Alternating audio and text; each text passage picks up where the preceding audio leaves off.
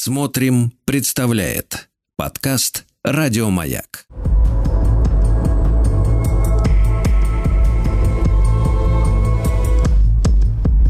Холодные. Дорогие товарищи, в нашем цикле «Холодные игры» мы продолжаем исследовать историю противостояния Запада и Востока э, в холодную войну. Евгений Юрьевич Спицын, историк и публицист, вновь с нами. Евгений Юрьевич, здравствуйте. Да, доброе утро, Сергей, здравствуйте. Евгений Юрьевич, ну мы добрались сегодня до Болгарии. У меня Да. к вам вопрос теоретически практический. Как вот так выходит, что, ну, по крайней мере, я в своем детстве слышал, что болгары очень нам близки, у них такой же алфавит, э, да, с э, кириллица, э, они тоже православные, и мы всегда очень на бытовом уровне очень всегда хорошо друг к другу относились, но власти у них постоянно какие-то мерзопакостные. Как так происходит? Слушайте, ну не постоянно мерзак пакостный. Все-таки в советской Болгарии а, во главе страны стояли люди, в общем-то, очень симпатизирующие нашей стране и бывшие верными союзниками. Я имею в виду и того же Тодора Живкова, и того же Вылка Червенкова, и Георгия Димитрова. Так что представлять дело таким образом, что во главе Болгарии всегда стояли антисоветские или антироссийские или русофобские силы нельзя. А то, что касается эпохи монархии, ну, например, после освобождения Болгарии от османского ига, и затем уже в 20 веке, когда Болгария странным образом оказалась военным сателлитом Германии и в Первой, и во Второй мировой войне. Ну, здесь ларчик открывается очень просто. Кто стоял во главе Болгарии? Саксон-Кобурская готская династия.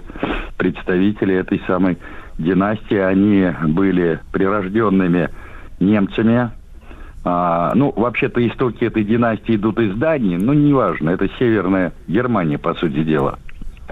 Вот, и поэтому а, правящие круги Болгарии, они были традиционно настроены про-немецкие и про-австрийские. Так что вот таким образом. А сейчас э, понятно, что во главе Болгарии стоят, по сути дела, американские марионетки, поэтому они и проводят ту политику, которую им диктуют из Вашингтона и из Брюсселя. Евгений Юрьевич, ну мы с вами разобрались с Румынией, которая была, э, которая была королевством, да?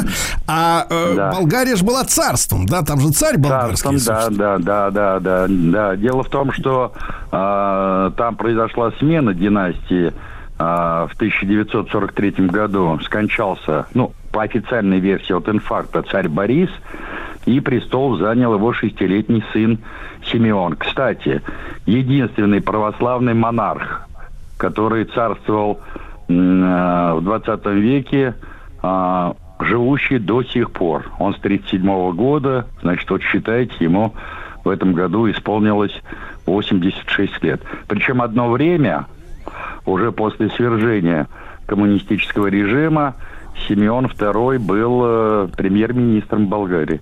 Ну, его возвращение в постсоветскую Болгарию было, безусловно, триумфальным, но потом э, э, вот эта пелена быстро спала с глаз, и он, в принципе, правил всего 4 года и в 2005 году вынужден был покинуть пост премьер-министра. Тем не менее, он до сих пор является фигурой довольно популярной а, и одно время возглавлял так называемое национальное движение Симеона II.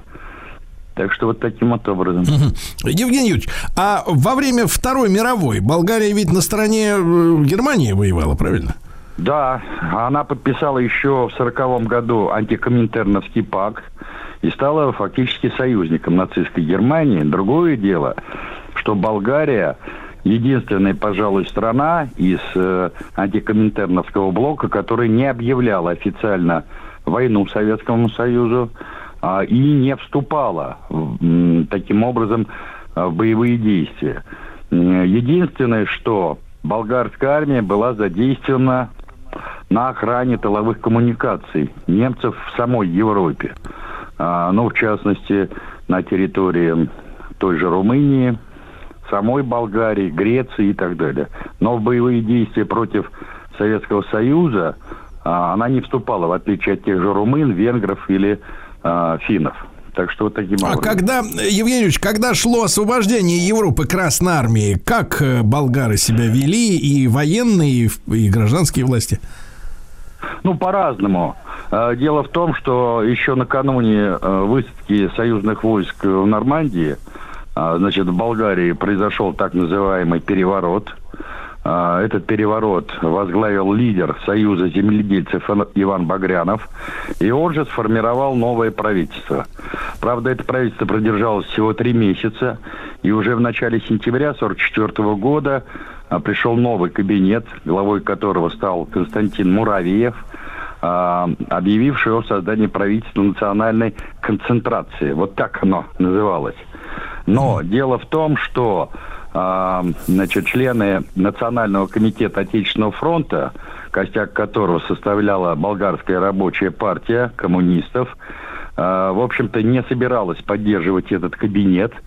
И а, тогдашний лидер БРП Георгий Димитров, который находился, кстати, в Москве и имел очень хорошие личные контакты с высшим советским руководством, в том числе и со Сталином, и э, главой внешней разведки НКГБ СССР Павлом Фитиным э, сразу нацелил э, значит, свою партию и своих союзников, политических союзников, на организацию вооруженного восстания в Болгарии.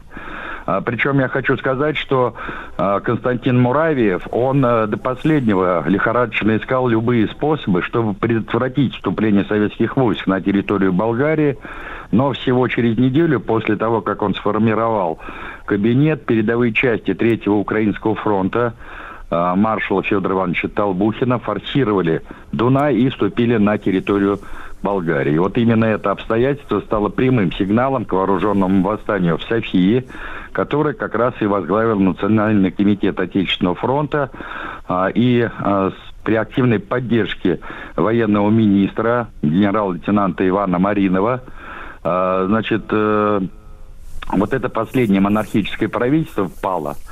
Ну и после того, как э, правительство Семена II пало, то, значит, э, была восстановлена так называемая Тырновская конституция, и при Симеоне II был создан Регенский совет. А тогда в состав этого Регенского совета вошли три отъявленных монархиста – это дядька царя, принц Кирилл Преславский, и, значит, бывший премьер-министр Богдан Филов и бывший военный министр Никола Михов, а которые и возглавляли Болгарию вплоть до известных событий 9 сентября 1944 года, которую называют Сентябрьской революцией. Хотя я должен сказать, что, конечно, это никакая не революция, это такой, ну, давно уже закрепившийся штамп, а, поскольку это был классический военный переворот, а, в результате которого, ну, по сути дела, вот это промонархическое правительство Болгарии было свергнуто. Ну и после того, как э, случились эти события 9 сентября, то было сформировано новое коалиционное правительство уже Отечественного фронта, и костяк этого правительства составили четыре политические силы. Это прежде всего болгарские коммунисты, а дальше это Болгарская рабочая социал-демократическая партия. Дальше Народный союз «Звено», который, кстати, возглавлял тоже Георгий Димитров. Это однофамилец Георгия Димитрова. На самом деле его фамилия Геметто. И так называемая фракция Пладни Болгарского земледельческого союза, которым руководил Николай Петков. Ну и, э, значит, сразу после того, как было сформировано это правительство, все остальные довоенные партии, буржуазные, конечно, партии, были сразу запрещены. Э, при этом я замечу, что главой вот этого нового кабинета а, стал один из лидеров звена генерал Тимон Георгиев. Его называли профессиональным переворотчиком. То есть он участвовал во всех военных переворотах, которые были на территории Болгарии в 20-е и 40-е годы. При этом надо сказать, что до сих пор а, значит, историки спорят, а почему же именно Тимона Георгиева назначили главой правительства? И вот в свое время а, известный болгарский историк Крумов, он высказал предположение, что это назначение было каким-то образом связано с тем, что Георгиев имел особые заслуги перед советской военной разведкой. И среди наших историков, в частности, Татьяна Волокитина, такой известный историк, специалист по Болгарии, она эту точку зрения поддержала. Но до сих пор заслуги э, Кимона Георгиева перед советской разведкой нам так и неизвестны. Но что-то там было, потому что надо сказать, что Георгиев э, возглавлял правительство довольно долго, вплоть до возвращения Димитрова а, значит, из Москвы в Софию, а это самый конец 45-го, начало 46-го года. Ну и в составе этого правительства ключевые позиции заняли э, министр обороны или военный министр Дамян Велчев, это из того самого звена. Дальше министр внутренних дел Антон Югов. А Югов это была одна из ключевых фигур именно болгарской компартии. Дальше министр иностранных дел Петка Стайнов, это тоже из звена а, ну и, наконец, э, министр юстиции Минча Нейчев. Это тоже из э, партии коммунистов, который сыграет ключевую роль, когда начнутся э, ну, прямо скажем, кровавые процессы над профашистскими э, прихвостнями в Болгарии. Будет проведено 137 судебных процессов, многие из которых закончатся смертными приговорами. Вот удивительная вещь. В Болгарии а, расправа с э, профашистскими силами, а, которые а, активно поддерживали и профашистский режим самой Болгарии, и понятно, что нацистскую Германию, произойдет в наиболее жесткой форме, чем во всех остальных странах Восточной Европы. Так что вот таким образом. Евгений Юрьевич, но э, тогда можно э, сказать, именно благодаря такой, э, такой жесткости, э, в принципе, нам и, э, ну так, по большому счету, с, с обывательской точки зрения-то и не вспомнить, чтобы в советское время у нас были какие-то противостояния, которые были с Польшей, с румынами, с теми же, с югославами да, да. и с венграми. Э, все было тихо и спокойно, потому что с, в самом начале э, все это гнездо профашистское было вырублено. Продолжим после новостей.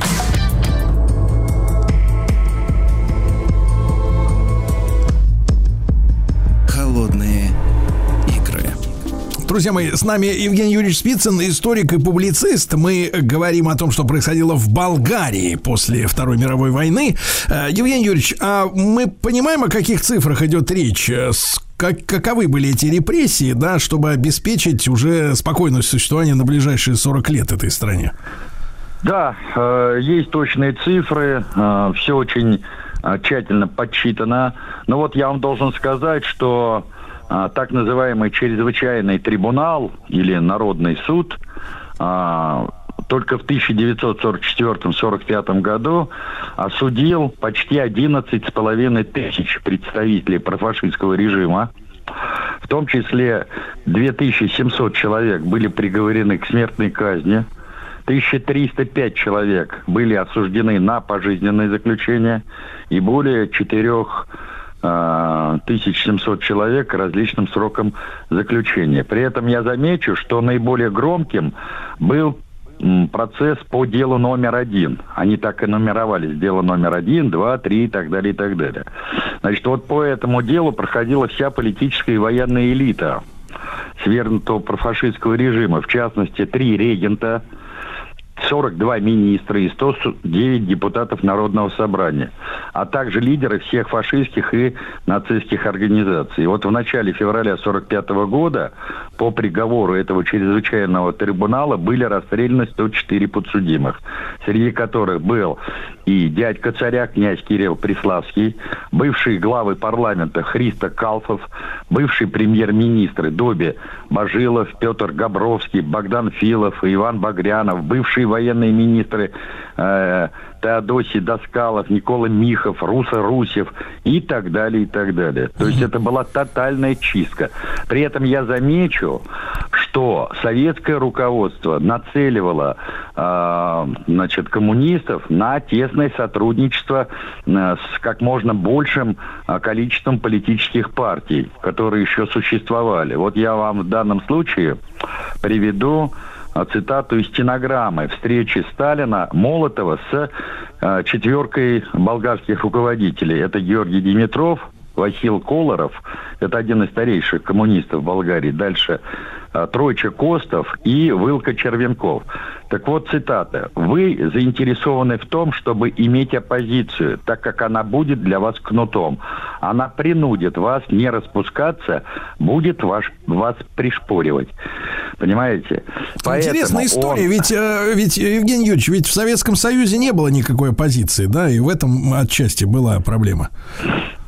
Ну, в Советском Союзе была оппозиция, только она была довольно быстро разгромлена сразу после окончания гражданской войны, именно во многом потому, что в годы гражданской войны она заняла противную сторону, те же эсеры и меньшевики. И эти крупнейшие политические партии еще царской России приняли самое активное участие в становлении белого движения. Вот в чем проблема, понимаете? Евгений Юрьевич, вопрос, вопрос. А э, мы понимаем, да, обстановку уже после вот этой зачистки массовой, да, вы говорите, 11 с лишним тысяч человек были привлечены к ответственности. Промежуточный вопрос. А почему не сбежали? Или это малая часть, и э, многие сбежали от ответственности с территории Болгарии? Нет, нет, но, безусловно, часть, э, значит, успели сбежать, но значительная часть как раз не успели сбежать, поскольку события развивались стремительно, потому что, в общем-то, никто не ожидал, что войска Толбухина вступят на территорию Болгарии. Потому что мы же официально, я имею в виду болгары, они же как представляли, что мы официально не объявляли войну Советскому Союзу. Поэтому думали, что, э, да, советские войска остановятся на границе Болгарии и Румынии. Да? По, да, нет, по Дунаю остановятся, свернут, условно говоря, на территорию Венгрии, Австрии и дальше Югославию. Поскольку угу.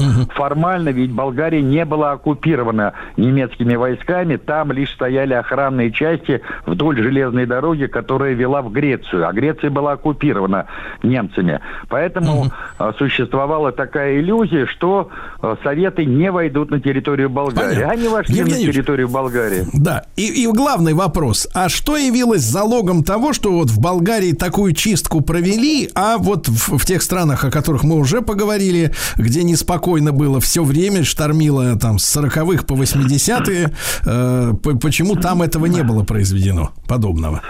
Ну, мне трудно сказать. Я думаю, что здесь во многом это было связано, что противостояние болгарских коммунистов, прежде всего болгарских коммунистов с, с профашистским режимом, было довольно жестким. И многие коммунисты в период э, фашистского режима были либо расстреляны, либо брошены в тюрьмы. И это была своеобразная форма мести.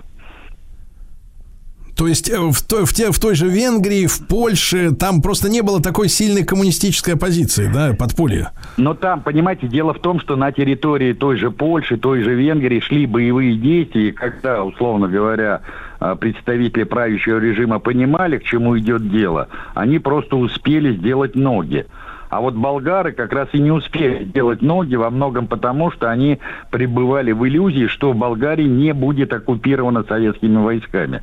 Вот что произошло. И плюс надо иметь в виду, что э, на Западе э, болгар, условно говоря, отрезали от бегства, во-первых, боевые действия на территории Венгрии и э, боевые действия на территории Югославии. И плюс активное участие в разгоравшейся войне на территории Греции Элас э, и монархов-фашистов, где уже стояли британские и американские войска. То есть она, то есть, условно говоря... То есть, Евгений Юрьевич, да, если совсем коротко, то те беглые, условно говоря, из Польши и Венгрии э, впоследствии, именно находясь за границей, инспирировали бунты, да, в своих да, родных во многом, странах. Во многом, да, во многом. Ну и плюс надо иметь в виду, что все-таки болгарская компартия партия, она была более, э, что ли, э, ну, устойчивая. Там было меньше групповщины и меньше разного рода уклонов чем той же, например, польской рабочей партии или... Меньше венгерской... борьбы за власть, внутренней возни, да, говоря проще? Да, меньше внутренней возни. Она была более сплоченна, внутри более сплоченна. И потом надо иметь в виду, что все-таки история болгарской компартии, она берет свои истоки еще с 19 века. Конечно, и болгарские конечно. коммунисты были очень тесно связаны с нашим э, рабочим да, и коммунистическим да. Евгений движением. ну продолжим, продолжим в следующий раз наш цикл «Холодные игры». Евгений Юрьевич Спицын, историк и публицист. Большое спасибо. Еще больше подкастов «Маяка» насмотрим.